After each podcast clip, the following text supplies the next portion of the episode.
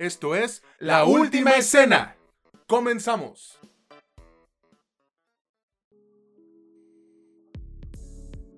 ¿Qué? ¿Qué tal amigos, amigas o como ustedes gustan identificarse? Sean bienvenidos a un nuevo episodio de este que es su podcast favorito sobre cine y series, La Última Escena, en donde no es lo que te cuentan, sino cómo te lo cuentan.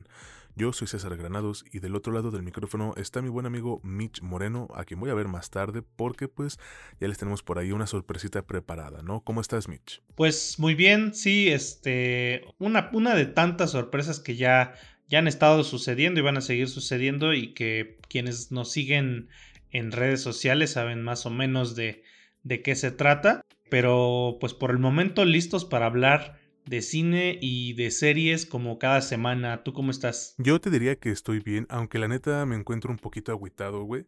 Y es que quienes no saben, por si no, no se han enterado, ayer ocurrieron dos cosas eh, tristonas. Falleció Olivia Newton-John que interpretó a Sandy en Vaselina a la edad de 73 años, pues dejó, dejó este mundo. Y también está por ahí la noticia de que Lars von Trier, este director tan polémico, fue diagnosticado ya con Alzheimer. Y pues al parecer va ya a agarrar un perfil más bajo. Entonces, básicamente digamos que se está retirando, ¿no? Va a acabar creo de, de grabar una serie o una película. Y ya de ahí como que va a ser muy difícil que lo veamos nuevamente. Entonces, pues sí, agüita, ¿no? Por supuesto que sí. Bueno, este director que, como bien dices, es, es ciertamente polémico porque su tipo de cine es bastante particular, güey. Quien no lo ha visto, no, no hay manera de describirle lo que es una película de él porque sí es un poquito rara. Pero la verdad es que es de las propuestas que ha tenido el cine en los últimos 20, 30 años que más se agradecen que existan, porque está en el, en el camino de, entre el cine de autor y el cine y el cine mainstream que pues personalmente yo disfruto bastante. Qué triste la noticia, pero pues bueno, son cosas que nos pasan a todos, digo, suena suena súper a cliché, pero para allá vamos todos, ¿no? Exactamente, y como dice esta frase, precisamente súper cliché, el show debe continuar. De todos modos, nuestras más sinceras eh, plegarias, por así decirlo, a la familia de Olivia Newton-John y pues esperemos que Lars von Trier se encuentre bien. Si es que algún día llega a escuchar esto, no sé, güey, no, no, no hay que perder la esperanza. Mejor cuéntanos, por favor, de qué vamos a hablar en este episodio. Claro que sí, pues en este episodio las tres películas y la serie de las que vamos a estar hablando es una película que es taiwanesa, si no, sí, sí es taiwanesa, eh, de terror, que bueno, se ha hablado un poco de ella, o yo he visto mucho que que han estado hablando ella, que es Incantation. Acá le pusieron, creo que Maleficio. También vamos a hablar de una serie que está en Prime Video que se llama La Lista Terminal, que es de Chris Pratt.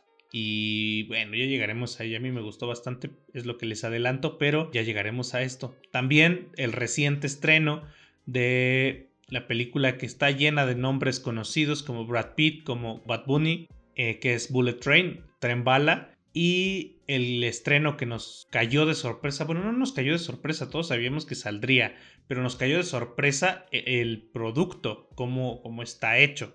Ya llegaremos ahí, que es Prey, eh, la última entrega de la saga de Depredador o Predator. ¿Cómo ves, ¿Cómo ves, César? Suena. Bueno, de hecho, suena bastante interesante. Yo no creo que haya un, un producto de esta, estos cuatro que digas, nah, este está bien culero, ¿no? Totalmente, güey. A mí me parece que son productos con, con una calidad de mínimo aceptable. Pero pues vamos a iniciar, ¿no? Ya tengo yo ganas de platicar sobre esto. Y les recuerdo, si estás escuchándonos por primera vez, este podcast lo podrás encontrar en Spotify, Amazon Music, Apple Podcast, Anchor y varias otras plataformas.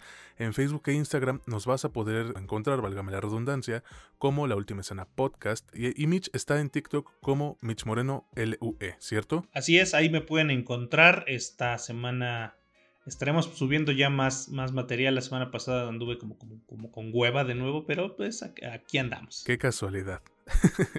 nada, no pasa nada. Hermano, por favor, dinos con qué película te gustaría iniciar. Yo creo que podemos empezar con Incantation, esta película de terror. ¿Cómo ves? A mí me parece perfecto, entonces vamos a iniciar con Incantation, o bueno, aquí sí le pusieron Maleficio. Esta es una película de terror taiwanesa, como decía Mitch, que podrán encontrar en Netflix y que sinceramente considero como un, un acierto más para esta plataforma. O sea, no está libre de errores, y vaya que los tiene, güey, pero en general es un trabajo que a mí me cumplió.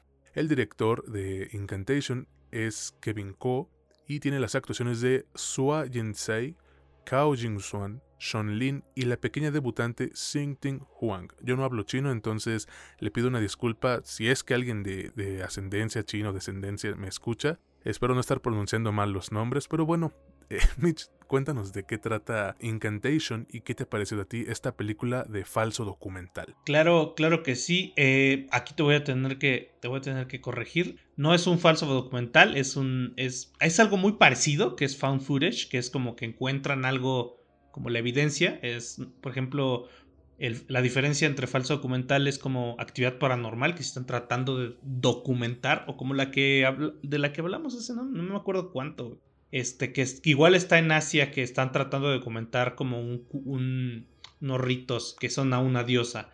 la medium. Ándale, esa de la medium. Y el, y el found footage es como la bruja de Blair, que se supone que encontraste cierta cosa y te lo, están, te lo organizaron y te lo pusieron en, en pantalla. Acá este, la historia trata sobre, bueno, hay que decir que está basada en un caso real de unas cosas que ya ahorita les, les, voy a contar de qué se trata.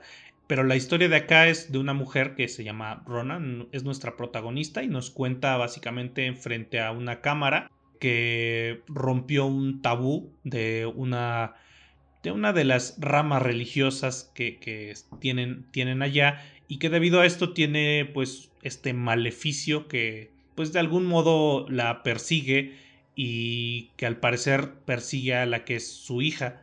Entonces va a tratar de pues, resolverlo y contarnos en el camino por qué sucedió. Ahora sí que como dice el meme de los chismosos, ¿no? Y bueno, ¿por qué pasó eso o qué? Exactamente de esto se trata y en realidad pues no, no se les haría mucho spoiler si se les cuenta pues que básicamente es esto, ¿no? Nos va a contar por qué pasó, qué pasó con pues con, con, el papá de la hija, con la hija, eh, la maldición, bueno, el maleficio este, cómo van a tratar de resolverlo finalmente.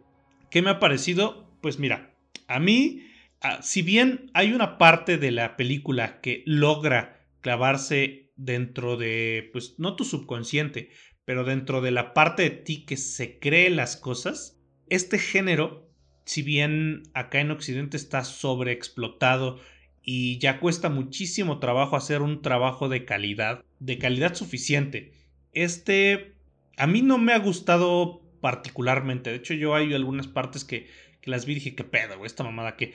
Pero yo creo que, que sí vale la pena darle una, una, una oportunidad y voy a ir con, con, con, lo que creo que es las razones por las que hay que darle una oportunidad.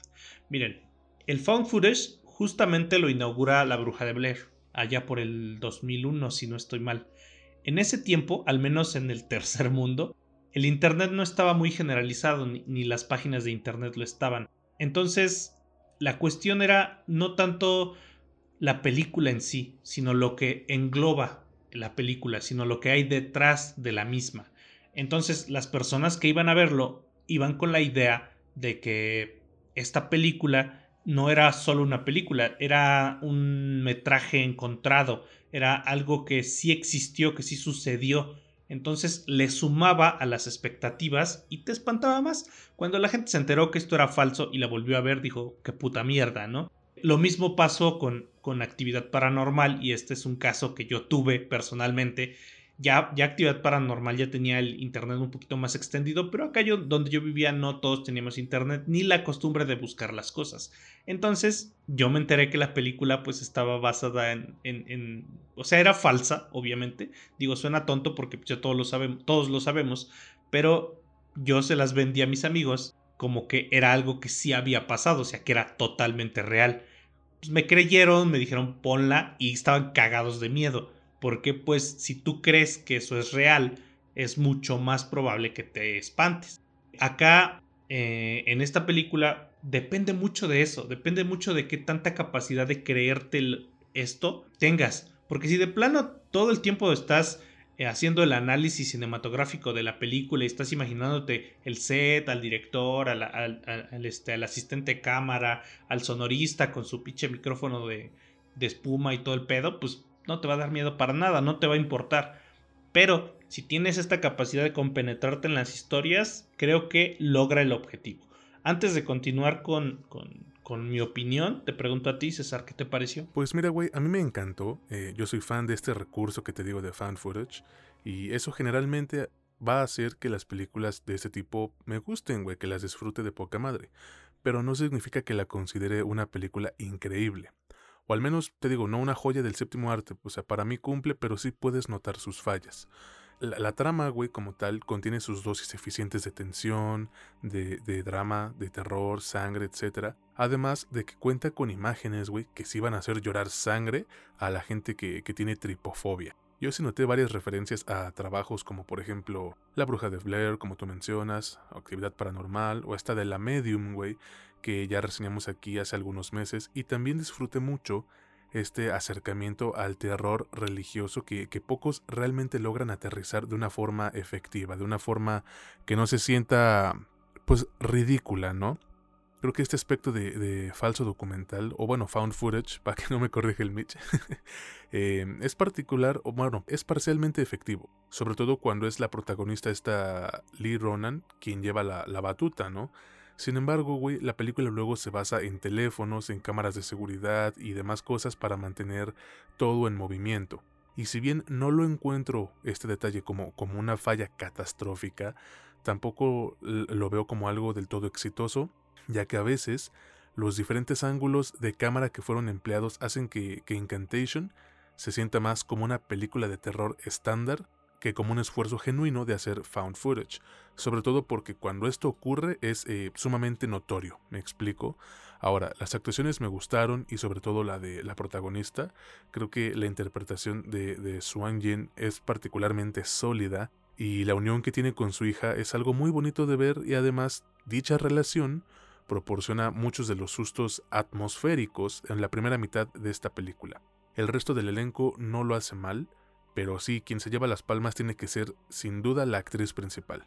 Ahora, lo que sucede es que la película a veces también es irregular, güey. O sea, funciona un rato y luego no.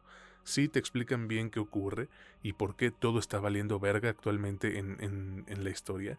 Y cuando se mantienen en la línea principal, creo que las cosas fluyen de una mejor manera.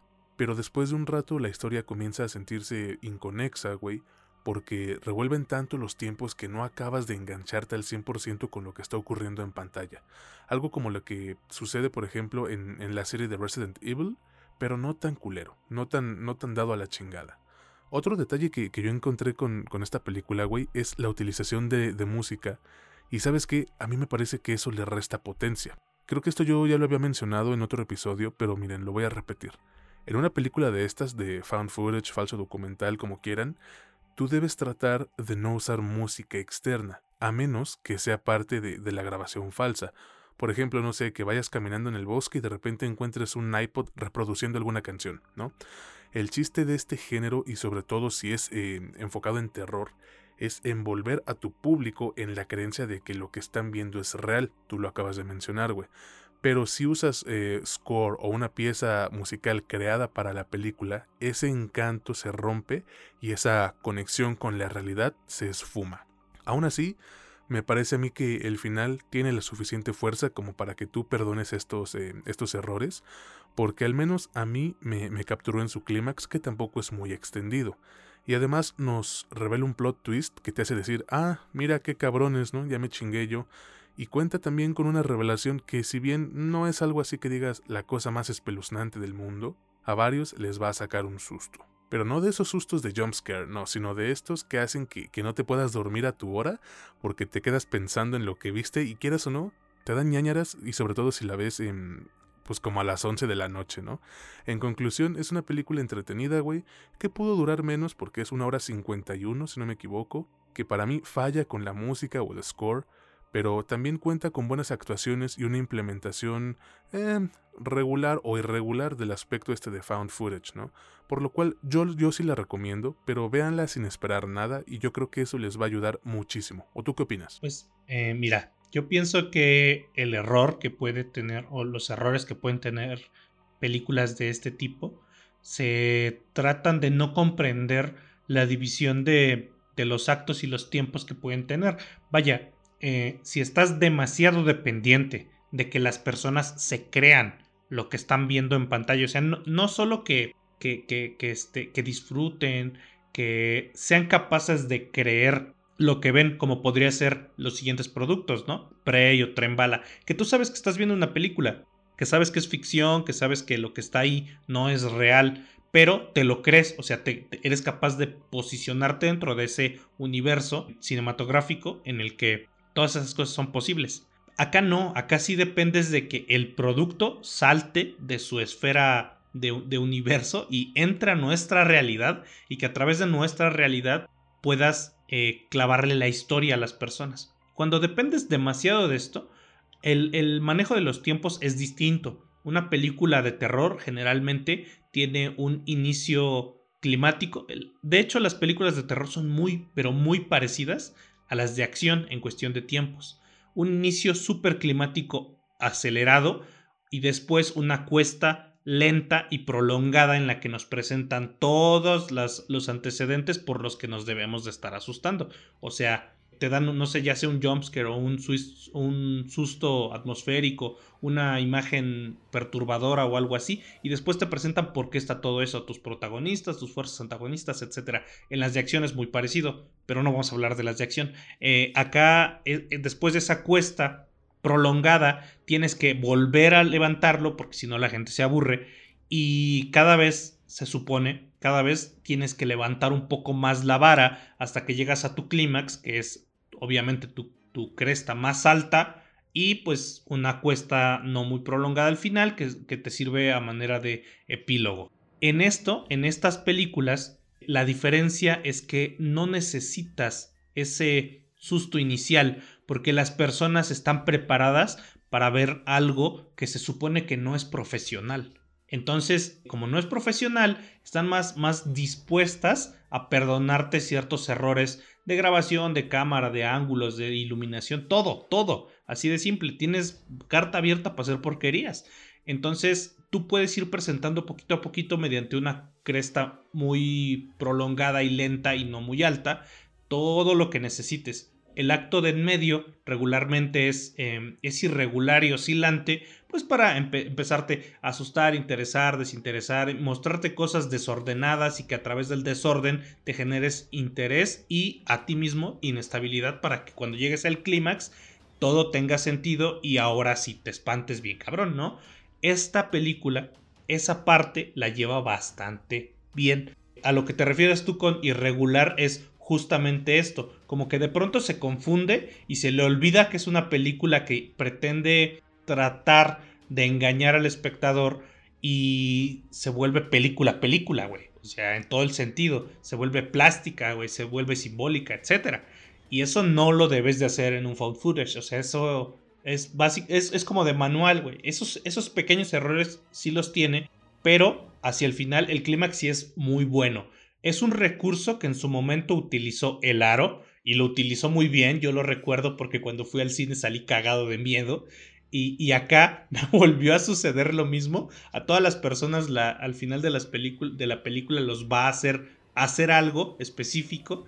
Eh, no sé, ir a Google, eh, preguntarle a alguien, no sé, alguna cosa pero es muy efectivo y esta es la parte que me parece el gran acierto de la película. Yo personalmente, y con esto concluyo, creo que si eres fan del cine de terror eh, tipo, em, no sé, slashers o, o, que quieres ver demasiada sangre, demasiado gore, no creo que sea lo tuyo.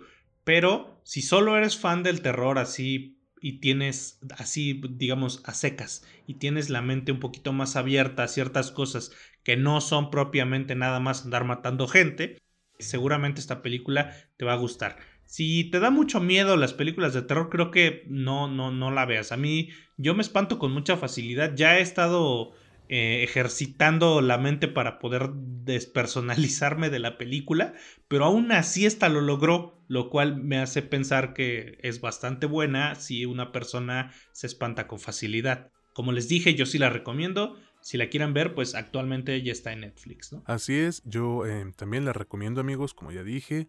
Vayan a darle una checada si es que quieren. Vámonos ahora con el siguiente producto. Este yo lo tenía planeado para que fuera el principal del cual habláramos, el producto final.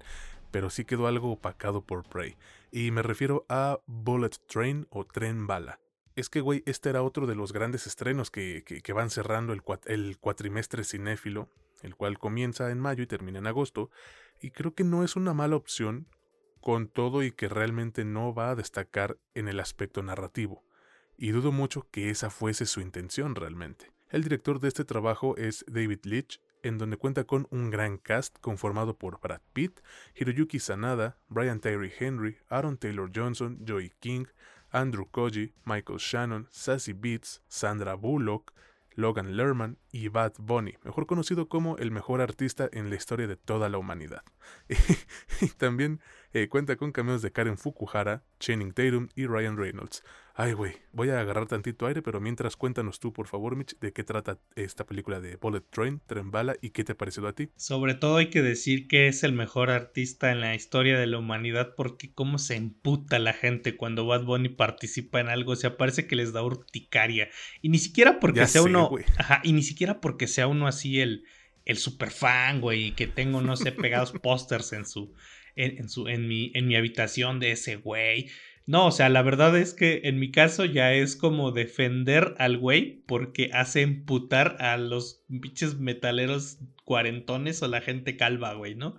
Pero, pero bueno, volviendo a de qué se trata, nuestro protagonista acá es Brad Pitt, una especie de, pues es un mercenario, hace trabajos, no, no se especifica bien qué tipo de trabajos, pero al parecer hace todo tipo de trabajos, asesinato, robo, etc. Y acá, pues le encargan el, el trabajo de subirse a un tren bala, robarse un maletín e irse a la chingada. Está sustituyendo a un güey que al parecer está enfermo. Y bueno, estando acá en el tren bala, en, en Japón, en, en, en esa ruta, digamos, no tiene muchas paradas y no puede parar obviamente en, tanto tiempo porque pues es la naturaleza de este tren. Utilizando esta dinámica del tren, eh, nos encontramos a los otros coprotagonistas que al parecer también quieren el maletín, también tienen una intención con él o con los otros involucrados. Ahí se desarrolla nuestra, nuestra historia en la que pues veremos a toda esta serie de personas que, que nos mencionó César formando parte de, de, nuestra historia en la que participan todos ellos y que está llena de, de golpes y de tiros y de pues escenas graciosas, divertidas y a veces un poquito bizarras. ¿Qué me ha parecido? Pues mira, como, como ya lo puse, se me hace una película pendejísima, güey. O sea, pendejísima, pero en el sentido divertido, güey. O sea, en el sentido entretenido. Pero me ha gustado y me ha gustado bastante. Lo que sí pienso es que la película dura demasiado, güey, para el tipo de película que es. En el punto a favor, yo creo que está el que la propia película no te deja descansar mucho antes de volverte a presentar o un nuevo plot o un nuevo elemento de la historia o, o una nueva escena de acción. Y esto se disfruta, se va disfrutando bastante. Ahora, esto mismo también tiene su punto negativo. Llegado a cierto, punto dentro de la película dices, ok, pero ya acaba esta chingadera. No es como que pese demasiado y que digas, no, sabes que yo ya me voy de la sala, ahí se ven, luego la termino de ver cuando la pongan en algún streaming. No, no es para tanto, pero sí llega a pesar. Eh, antes de continuar, te pregunto a ti, César, ¿qué te pareció? Pues mira, güey, a mí me gustó más de lo que pensaba. Y tiene que ver con que yo desde el avance supe que, que, esta película pues no iba a requerir que usaras más de 8 neuronas para disfrutarla como se debe, aunque ahorita a los mamadores en los grupos de Facebook les empute que alguien diga que debes apagar tu cerebro para ver esta clase de trabajos. Sí amigos, si lo requiere, no es tan difícil. La historia, ahora sí, no es su mayor fuerte, pero esto es porque irónicamente, pese a no ser la cosa más profunda del cine, sí se vuelve innecesariamente rebuscada, güey. A mí me gusta que tenga varios plot twists y creo que de alguna manera le dan cierto plus a cómo avanza la trama, pero después de un rato sí es medio exagerado y te ríes porque precisamente, güey, es absurdo, es como esa risa de, no mames, o sea, ¿qué estoy viendo? No es horrible, no es mala, nada de eso, solo digo que después de un rato puede ser algo desesperante. Aquí mira, lo mejor de, de Tren Bala es la acción y creo que Mitch estará de acuerdo conmigo, nos entregaron una enorme cantidad de eso, de acción, de peleas, de buenas coreografías, de planos que incrementan la tensión, balazos, pelos, sangre, etcétera, etcétera. Entonces, ese aspecto está más que cubierto. y sin duda te recuerda a trabajos como John Wick y Deadpool 2, como es de esperarse ya que este güey es director y codirector de estas películas, pero también cuenta con varias referencias a Train to Busan e incluso al cine de Tarantino, güey. Esto creo que va de la mano con el ritmo que tiene, porque a pesar de que Tren Bala dura 2 horas con 6 minutos, yo no sentí esa duración más que al final del segundo acto, güey. Las cosas avanzan súper rápido, pero eso es de esperarse. Digo, ve el nombre de la pinche película, no puedes ir lento aunque quisieras. Necesitas dinamismo y esta película lo tiene, acompañado de momentos que sí te hacen reír. La neta hay unos que me hicieron cagarme de risa. Ahora, las actuaciones no están mal, y digo eso porque es complicado, güey, darles un balance teniendo un elenco lleno de estrellas o intérpretes que son reconocidos. Aún así, creo que supieron utilizarlos bien, no se le da más tiempo a personajes que no lo requieren y quienes importan están presentes casi en todo momento, acompañados de un desarrollo de personajes no muy marcado, pero que tú sabes que está ahí.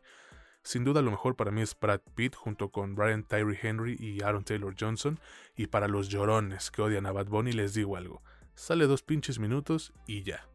La neta, no creo que su salud mental y su inseguridad sea tan culera como para no aguantarlo dos minutos en pantalla. Pero bueno. Además, ah, perdón, además son dos minutos en los que la verdad hace un buen trabajo. Sí, o sea, no es que me. No es como que la gente lo esté chupando, güey. De hecho, es como ah, estuvo bien y ya, ¿no? Sí, sí, sí, exactamente. O sea, no es como, wow, le vamos a dar un Oscar, no. Pero hace un trabajo bastante decente. No, no queda de ver. Exactamente, o sea, si ustedes pueden superar eso, ya la armaron. Total, también debo reconocerle el trabajo que hicieron todos, güey, para mantener la historia avanzando dentro de un espacio tan pequeño como lo es precisamente un tren, o más específico, un tren bala. Es difícil, güey, y por breves momentos se nota que la escenografía les pasa factura, pero no es nada realmente malo, o que digas, uy, güey, ya, se valió verga la película. Ya en el tercer acto, esto les vale madre, güey, y es un cagadero de adrenalina en proporciones enormes, pero se podría decir que era por el bien de la historia, ¿no?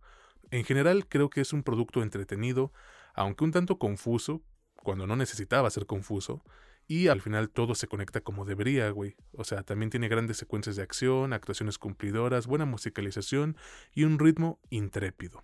Yo sí se las recomiendo, quizás no tenga el mejor guion, pero este es un trabajo cuyos aspectos visuales y elenco logran el objetivo principal que es entretener. Y si tú disfrutas el cine de acción, esta es la opción adecuada para ti. ¿No crees, Mitch? Sí, exactamente. Yo creo, yo creo lo mismo. Está en una de las palabras que dijiste la clave de el por qué es válido decir que hay que apagar el cerebro y es que no todo el cine es profundo, filosófico o se vale de la enorme plasticidad que tiene el medio. A veces solo es entretenimiento, güey. Nada más y es totalmente válido que lo sea, güey. ¿Por qué? Porque pues un montón de gente solo va al cine a entretenerse, güey.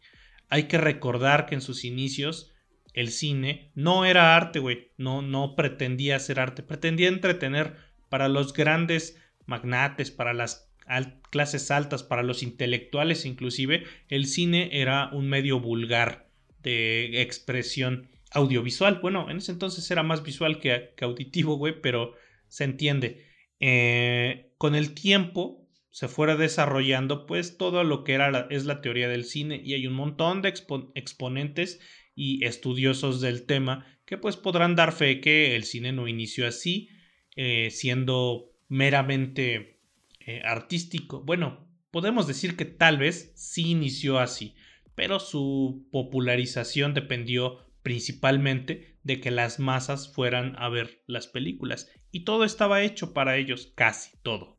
Como ahorita se está poniendo mucho de moda, yo lo digo por México, pero no sé si el resto de Latinoamérica sea igual, se está poniendo mucho de moda el, el que te guste demasiado el cine, que te vuelvas cinéfilo, entre comillas, y que hables de qué película es buena, qué película es mala, también se ha extendido mucho el vicio de pensar que todo tiene que ser profundo, todo tiene que dejar una reflexión, todo tiene que ser para personas preparadas intelectualmente para analizarlo y esto es una estupidez. El cine también es productos de este calibre. De una hechura decente, digna, eh, mediana, eso sí, pero que te presentan una historia también simple, sin complejidades, obviamente absurda, porque esto no es posible que pase en la vida real, pero que te mantiene pendiente de lo que sucede, que te lo entregan con una calidad suficiente en todos los sentidos técnicos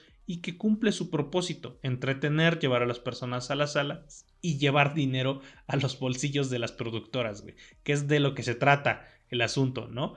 Eh, acá yo extiendo la recomendación, con esto concluyo. La verdad es que la película es suficientemente entretenida, divertida y está suficientemente bien hecha como para que le perdonemos estos pequeños detalles. Uno de ellos, que para mí es la duración, que, que se les encuentran. Habrá algunos que otros por ahí, pero son menores, güey. No son algo enorme por el que, digamos, no, no se los perdono, güey. Eh, yo también se las recomiendo. Actualmente está en las salas de cine. No sé si después va a estar en alguna plataforma, pero por el momento pueden ir a buscarla a los cines sin ningún problema y seguramente la van a disfrutar. Pues ya lo escucharon amigos, no sean mamadores, a esa gente nadie la quiere de verdad. Entonces vayan a verla, yo también la recomiendo y pasamos al siguiente producto que debemos reseñar. Esta es la serie y es un estreno que pues la neta no brilló, pero ahorita vamos a explicar por qué. Nos referimos a The Terminal List, la lista terminal. Esta serie es un producto de acción y suspenso que podrán encontrar en Amazon Prime Video, cuenta con 8 episodios y mira güey, yo siento que no es tan mala como la quiere hacer ver la crítica, pero de todos modos la caga en algunos aspectos, ¿no? A ver, cuéntanos por favor, hermano, de qué trata The Terminal List y qué te ha parecido a ti esta serie. Claro que sí, pues mira, en esta serie nos cuentan la historia de James Reese, que es Chris Pratt, que es un comandante eh, de los SEALs, de los Navy, SEALs, que pues son emboscados en una misión en, por allá, por el Medio Oriente, en algún lugar que honestamente no, no lo recuerdo. Y al volver, que es el único, junto con otro de sus compañeros que sobreviven, eh, empieza a encontrar una, una pequeña conspiración. Después, esto tampoco es spoiler porque pues está en los avances, le asesinan también a su familia y empieza a crearse una lista de las personas que tienen que pagar por lo sucedido. En los, los, los episodios subsecuentes, que son ocho los de esta, los de esta serie, eh, nos irán contando lo que está haciendo este vato para encontrar venganza y hallar un poquito de, de paz en, en, en, su vida. A la par de esto, el tipo tiene problemas neurológicos pues que irán afectando poco o, mucho el desempeño que tenga durante lo que sea que está tratando de hacer para hallar su añorada venganza. ¿Qué me ha parecido? Mira, eh, yo creo que el problema de esta serie es justo el primer episodio. Para mí es irregular y de pronto peca de soberbio, güey. Como que está tratando de hacerse el más profundo de lo que debería y se enfoca mucho en este vato tiene PTSD y aparte tiene un, un, este, un problema neurológico, nos, eh, estás eh, contando una historia como de, pues de trauma, de, de pérdida, de un vato que ya no pertenece a este mundo porque pues se dedicó toda su vida a la guerra, que está viendo cosas que no están, etcétera, etcétera. Y hacia el final te das cuenta de, ah, cabrón, o sea, entonces si está, no está, ¿qué está pasando acá? Eso te intriga, pero mientras llega ese punto, la serie eh, comienza regular tirándole a mala. Porque, pues te digo, no sabes qué te están contando y de pronto te pones muy exquisito y el espectador piensa que le estás mostrando otro tipo de cosas que no es lo que le esperaba ver. Tal vez solo esperaba ver balazos, madrazos y un Navy que hace pues de su, eh, de su mm, trabajo ya ahora algo cotidiano, o sea, algo fuera de, la oficina, güey, que sería el campo de batalla. Pero yo creo que después la serie se compone bastante, agarra suficiente ritmo y le vas entendiendo todas las motivaciones que tiene, todo lo que hay detrás, se pone más simple como debió ser desde el inicio. Y en cuanto encuentra esa simplicidad, la serie es, continúa como la seda, güey, corre bastante bien, lo que te esperas que pase pasa y lo interesante es pues cómo pasa. Como decimos acá, no, no es lo que te cuentan, sino cómo te lo cuentan. Y acá te lo cuentan de un modo suficientemente dinámico, para que pues te interese. Obviamente como es serie y no es una película y en una serie de acción debes de tener otras subtramas que sostengan este montón de horas que te van a contar las cosas, pues sí, las hay y estas subtramas también enriquecen suficiente el tiempo en pantalla, por lo que yo creo que es cierto, la, la serie no es perfecta, tiene sus errores, tiene algunas desconexiones dentro de su propio guion, pero si la crítica la está poniendo como que pues está súper culera, yo creo que sí se están mamando. Pero primero te pregunto a ti, César, ¿qué te pareció? Pues mira, güey, a mí me gustó a secas. Em, creo que si bien es entretenida y tiene aspectos bastante buenos, se queda corto en algunos otros en donde sí le urgía mejorar, pero pues no sucedió. La historia es entretenida, aunque también es confusa, güey. Y eso no tiene que ver con que el protagonista tenga problemas mentales. Ocurre que fuera de las escenas las cuales abarcan la trama principal, quieren hablar sobre aspectos políticos, güey, sobre manejo de presupuestos y cosas así, que realmente al espectador promedio le valen verga, güey. Y tampoco ayuda que manejen palabras o una jerga em, enteramente de política, porque hay cosas que otra vez la audiencia no va a entender. Pero creo que todo se compone llegando a los momentos con más acción y balazos, porque lo que vemos en pantalla es frenético, es intenso, es violento y lleno de adrenalina. O sea, hay una escena, y aquí perdón que les spoilé tantito, pero hay una escena en donde Chris Pratt le saca los intestinos a un pinche asesino y dices, ok, o sea, yo nunca llegué, nunca esperaba ver esto en una serie con Chris Pratt. Y por cierto, hablando de este cabrón, se me hace que, escuchó el episodio en donde hablamos sobre su película esta de, de Tomorrow War, diciendo que no sale de su papel de Star-Lord porque vino a darnos la mejor actuación en lo que va de su carrera, ¿eh? Creo que con esta serie, Chris Pratt nos deja en claro, güey, que no solo es un, una especie de, de protagonista bonachón y comediante. Puedes notar a simple vista el nivel de compromiso, güey, que le metió a este papel y no solo porque esté cubierto de tierra y todo ensangrentado, sino por cómo refleja estas eh, cuestiones mentales por las cuales está pasando el protagonista, ¿no? Que pues eh, tiene alucinaciones, que tiene estrés postraumático, que tiene unas pinches jaquecas horribles, etcétera, etcétera. Además, güey, creo que la serie tiene un manejo de cámaras mejor a lo que podrías esperar de un trabajo como este, no de un trabajo similar. Ya sea en los planos contraplano o en las tomas panorámicas, lo que vemos en pantalla tiene una hechura más estéticamente detallada y se aprecia bastante. Sin embargo, güey, también hay que mencionarlo, The Terminal List cuenta con un ritmo no desastroso, pero sí chocante. Hay momentos en donde no saben manejar bien las crestas y las cuestas y los momentos de charla o de plática llegan a volverse lentos y tediosos. Y mira, eso a mí, me hizo pensar que a esta serie le sobran dos episodios, pero fácil. Cuando llegas tú al cuarto, sientes como una especie de conclusión, y en los episodios restantes sí pareciera que alargan de más la historia. Aunque, déjenme decirles, el 6 para mí es una chulada. Güey, tampoco puedo extenderme tanto porque eh, es una experiencia que me gustaría que, ustedes vivieran. Lo digo como si estuviese yo en un pinche retiro de esos cristianos, ¿no? Pero... no te puedo contar, tienes que vivirlo. sí, se acabó el podcast, ¿no? Empieza el podcast. Bienvenidos a la última escena. Les vamos a hablar de Incantation, Bullet Train, eh, The Terminalist y Prey. Pues miren, para, para Incantation no se los puedo contar, güey. Es una experiencia que tienen que vivir, güey. y así todas, güey. No, no, podcast de tres minutos, güey. Mejor véala. No, no, no. A lo que me refiero es que no me queda más que recomendárselas si están de humor para una serie estilo Punisher con Rambo y con Jason Bourne. O sea, es un trabajo que tampoco puedo destacar debido a que estuvo opacado por los estrenos que hubo en, este cuatrimestre cinéfilo, güey. Pero me parece a mí que vale la pena checarlo. Al menos lo considero como la opción adecuada para un fin de semana. Además de que cuenta con una revelación al final algo predecible, pero que sigue siendo triste, ¿no crees? Sí, esa, esa escena sí, sí te la... Bueno, sí la supones, güey, pero...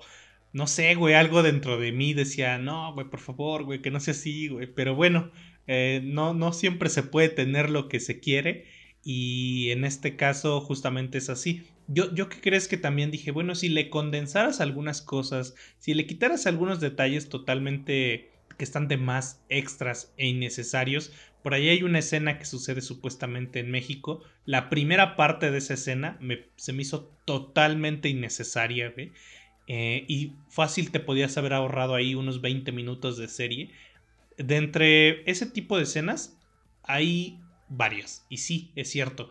Seguramente una, una serie de bien condensada o bien editada te habría dado para seis episodios. Quizás Amazon dijo, no, no, no, a mí me haces una chingadera de ocho y me vale madre como le hagas y tal vez por eso acaban acá, acaban aquí, en esta duración.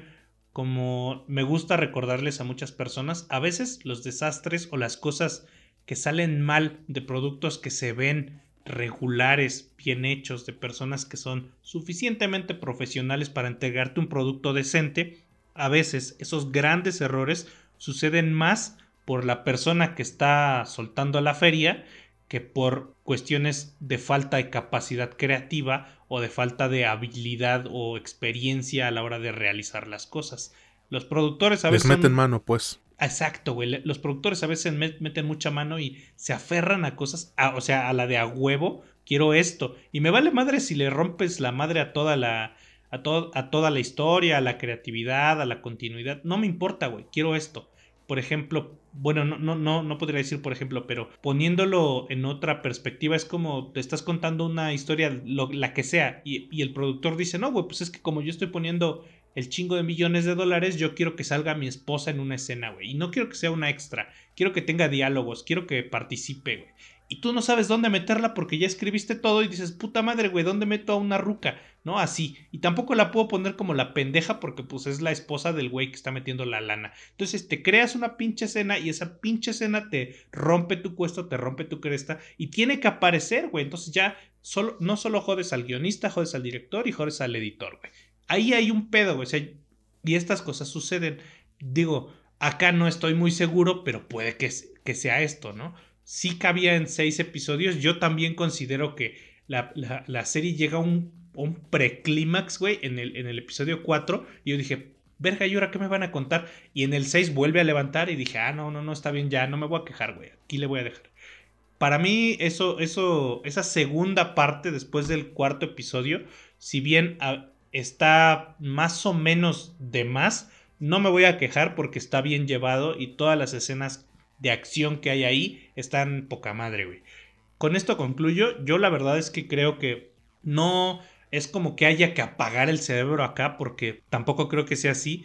Y sí pienso que este es el tipo de producto que acaba como en las listas de el producto de culto para las personas que les gustan los productos tipo Rambo, güey, tipo John Wick. Este es, e, este es del estilo, güey, y de hecho es del estilo inclusive ¿cómo decirlo, güey? No, no, no superior, güey, pero que me parece un poquito que vale más la pena por, porque no solo te cuentan, pues, los putazos y todo eso. Si es cierto, a veces acomplejan, bueno, vuelven más compleja de lo que se necesita la historia, pero al final, al final de, de todo lo que sucede, todo me, parece que va teniendo suficiente sentido para la historia como para que valga la pena que esté ahí, de no de relleno, sino de complemento. Si la quieren ver y digo, o como decimos aquí, ustedes tienen la última palabra a la hora de ver un producto, eh, pues está en Amazon Prime Video actualmente, aunque si es cierto lo opacaron otros estrenos, pero yo creo que vale la pena que, le echen una, una revisada, ¿no? Totalmente, entonces eh, yo secundo la moción, denle un vistazo amigos, no creo que se arrepientan y si sí, pues ya, ahí nos mientan la madre en la página de Facebook. Vámonos ahora sí con el siguiente producto que ya es el último de este episodio. Pero bueno, Mitch, cuéntanos antes en qué plataformas pueden encontrar este podcast y nuestras redes sociales. Por supuesto, nos pueden encontrar en Spotify, en Apple Podcast, Amazon Music y en Anchor. En Facebook e Instagram nos encuentran como La Última Escena Podcast y a mí me encuentran en TikTok como Mitch Moreno LUE. Ahí lo tienen amigos, vayan a buscarnos y a seguirnos. Esperamos que les guste nuestro contenido y si estás en Spotify, no olvides regalarnos 5 estrellitas para que este producto llegue a muchas más personas, a las que les guste el cine obviamente. Y ahora sí, iniciamos con el producto final y estamos hablando de Prey, o bueno, Depredador la presa. Esta es una película que van a poder encontrar en Star Plus y que ha sorprendido a todo el mundo, gracias a lo buena que es, y le ha dado un enorme respiro a la franquicia esta de Predator. No Predator, como dice Mitch, que no me gusta corregirlo, pero sí tenía que decirlo, es Predator. Y vaya güey que necesitaba ese respiro en la franquicia. El director de este trabajo es Dan Trachtenberg, en donde cuenta con las actuaciones de Amber Mid Thunder, Dane DiLiegro, Michelle Thrush y el debutante Dakota Beavers. Hermano, por favor, cuéntanos de qué trata Prey, Depredador, la presa, y qué te ha parecido a ti esta película. Por supuesto que sí, pues mira, acá en esta película que la verdad es que honestamente no esperaba para ni madres porque no me convenció, no soy el tipo de persona que, bueno, ya todos lo sabrán, no, no soy el tipo de persona que, que dice, ah, no mames, es mujer es nativa americana, es inclusión forzada, pinche película va a estar culera, no la quiero ver. No, no soy ese tipo de persona. Simplemente no me llamó la atención. además de que la saga no es... No soy fan, güey, de, de, ni de esta saga ni de la saga de Alien. Digo, podrán colgarme por esto, pero la neta es que no, no es lo mío. Por lo tanto, pues no tenía ninguna intención de verla, salvo por esto que hacemos por todos ustedes. Eh, es que pues me decidí a verla y eh, agradezco bastante que haya sido así. En esta entrega, última entrega de la saga, eh, que está situada en 1719 en las grandes llanuras de Estados Unidos, nuestra protagonista es Naru, una joven comanche que pues como era en ese entonces, fue formada como curandera, como médico o como herbóloga de la tribu, pero ella quiere ser cazadora, güey. Así que, eh, pues trata de entrenarse y buscar el modo de volverse cazadora dentro de la tribu como su hermano. Mientras está, pues, tratando de probar que puede capturar una presa o matar a una presa, eh, pues es testigo de algunas cosas que suceden en el cielo, que pues los espectadores ya sabrán que pues llegó el pinche depredador. Y Consecuentemente empiezan a pasar ciertas cosas que nos llevarán al punto en el que el depredador se enfrenta a nuestra protagonista y también a otros elementos de la tribu que propiamente pues son los, los cazadores. ¿Qué me ha parecido? Pues mucho mejor de lo que esperaba, pero mucho, mucho, mucho mejor de lo que esperaba. O sea, yo, yo decía, pues voy a ver una película de estas, otra de estas, como ya hay muchas, y no creo ver más más que eso, güey. Eh, la verdad es que pues me callaron la boca, güey. La, película no solo está bien realizada y tiene una fotografía resaltable, una cinematografía bastante bien llevada, la iluminación, el diseño de producción, eh, las interpretaciones que en algunos casos se sienten medio a medias, pero nadie queda de ver nada. Están todas bien, la dirección está bien, los ritmos están bien, la duración también. Eh, todo está en orden, güey. O sea, no, no, no le encontré una falla técnica así que digas, ah, no mames, por esta. por esto ya la película no vale la pena. En serio que no. Tampoco encontré algo que, que digas, madres, güey, esto es el referente de la década para, para las películas. No, o sea, no hay. No nos, no nos vayamos al otro extremo, güey. No hay ese tipo de elementos, ni los necesita, ni los pretende, güey.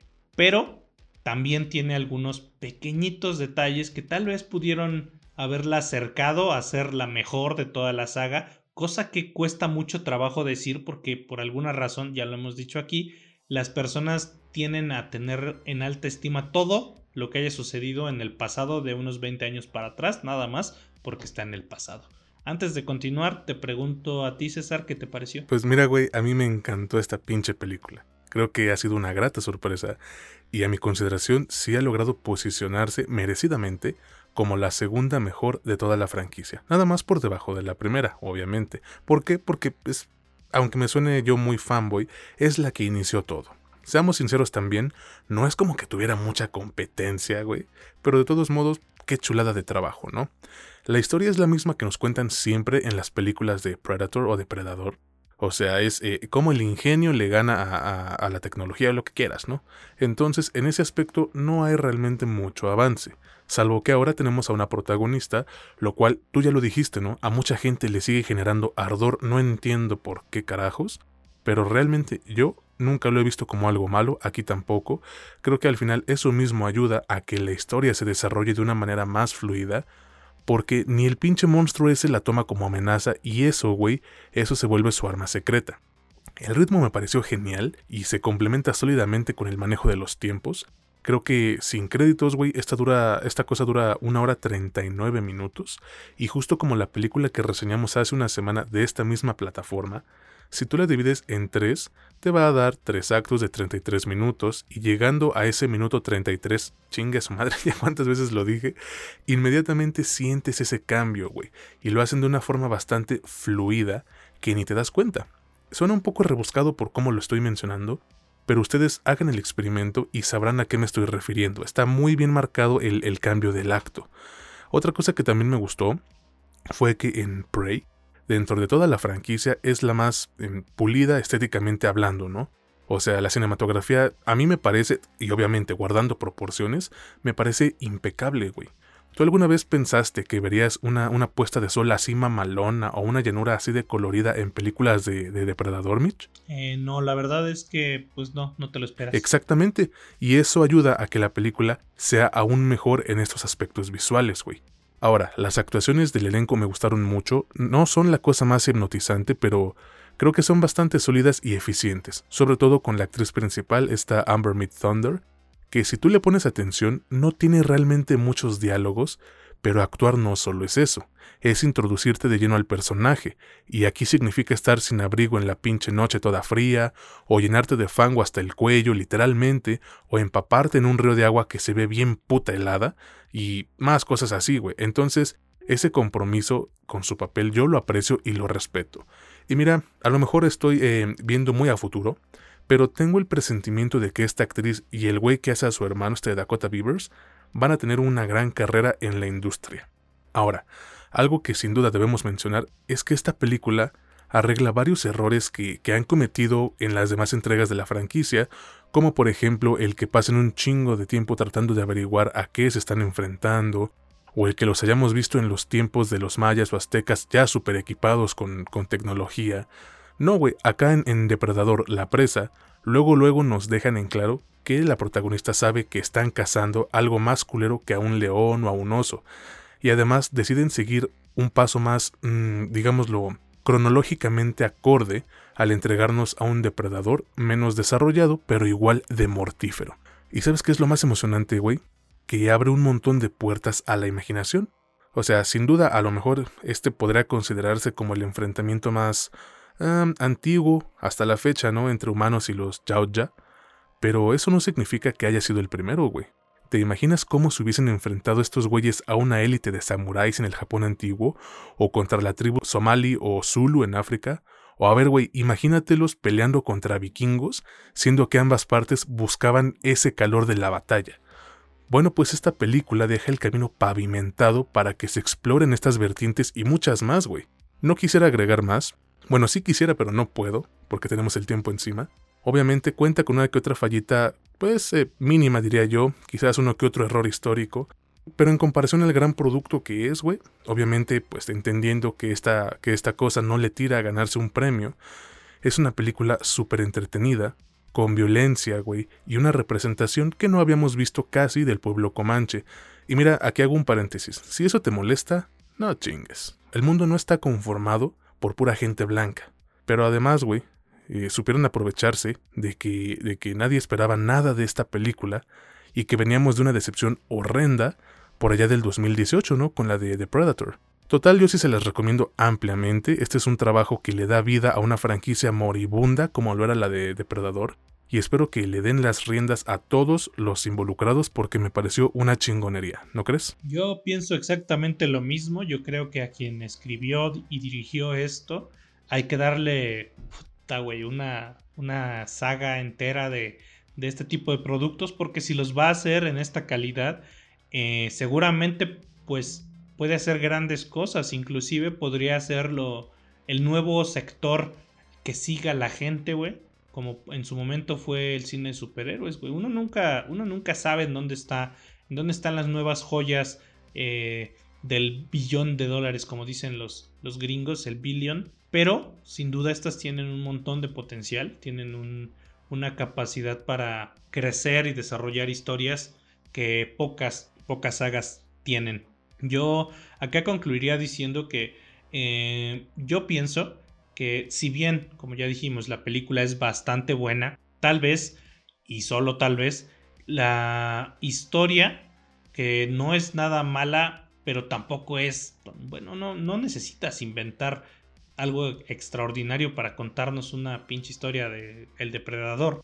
Yo creo que había elementos, ya los notarán ustedes, güey, pero yo creo que es uno de los pequeños errores que puede tener la, la, película y que para mí es importante remarcarlos. La historia podría haber tenido un poquito más de, no consistencia, pero sí velocidad hacia el inicio, bueno, desde el inicio. Es decir, la primera parte en la que nos desarrollan a nuestra protagonista, claro, se toman su tiempo para desarrollarla porque pues parece que es necesario. Yo creo que no era tan necesario y ese primer acto es demasiado largo. Como ya les dije con la película de Incantation, las películas de acción necesitan un primer, una primer eh, cresta muy elevada que nos presente el ritmo que se supone que queremos alcanzar en nuestro clímax. Esto es necesario, o más o menos es necesario, pues para que te puedan clavar rápidamente en una dinámica de acción. Suena, redundante, pero dinamismo, un, movimiento un poco más frenético y emocionante que te acelere el pulso y que te quiera, eh, que quiera que te mantengas viendo el producto. Acá el primer acto es el único que es largo, no es irregular, es largo. Y este es el único error que yo considero que podríamos resaltar dentro de la hechura de toda la película y que tal vez le resta oportunidad para que se extienda un poco más la casa de lo que le da nombre a, a la película, que es la presa. Fuera de eso, no encuentro grandes fallas ni agujeros argumentales, ni mucho menos que valga la pena resaltar. Yo sin duda alguna les digo que si no la han visto y si no planeaban verla, eh, este es el empujón que necesitan para hacerlo. Vayan a ver, está actualmente en Star Plus, que como ya habíamos dicho, no nos había entregado nada y ahora nos está entregando bastantes cosas y que bueno, si son de esta calidad, sigan entregando poquito, pero pero así, ¿no? Güey, o sea, ¿quién lo diría, no? La semana pasada andábamos mame y mame con que estos güeyes de Star Plus casi no estrenan contenido propio y ahora ya son dos episodios seguidos hablando de ellos y uno de sus productos fue el estreno principal, o sea, pinches ironías de la vida, ¿no? Pero bueno, así suceden las cosas amigos y ahora sí estamos concluyendo con este episodio de La Última Escena, ya saben, este podcast que tanto les encanta sobre cine y series. Y quiero agradecerles a todos y cada uno de ustedes por el apoyo que nos están brindando afortunadamente se están abriendo más puertas para que este producto siga creciendo, que llegue a más personas, y esto no hubiese sido posible sin el apoyo que nos han brindado, ¿no crees? Sin duda alguna, eh, estamos intentando posicionarnos como pues un medio que hable de la manera más honesta en un camino a la mitad entre pues el análisis técnico y un poco la plática informal sobre los productos, ya lo habrán notado. Y al parecer a la gente le gusta. Eh, qué bueno, les agradecemos un montón. Y esto ha permitido pues que nos empezamos a abrir un poquito las puertas en, en lugares en los que antes eh, nos costaba un poco más de trabajo colarnos, ¿no? Ya estarán teniendo más noticias sobre de lo que les estamos hablando, pero antes de que lleguemos a eso, pues sin duda les vamos a agradecer porque hay gente que ha estado con nosotros desde el inicio y que nos apoya bastante y jamás nos vamos a cansar de extenderles nuestro agradecimiento. Exactamente, y como dice el rapero mediocre de la colonia, ¿no? Se vienen cosas grandes. se vienen cosas grandes y no hacen ni madres nunca. No, y va, y va a sacar su, su sándwich del Kentucky, güey, con freestyle. No no Amigo, amigos, pues ahora sí nos estamos despidiendo. No olviden que pueden escucharnos en Spotify, en Apple Podcast, Amazon Music, Anchor y otras plataformas.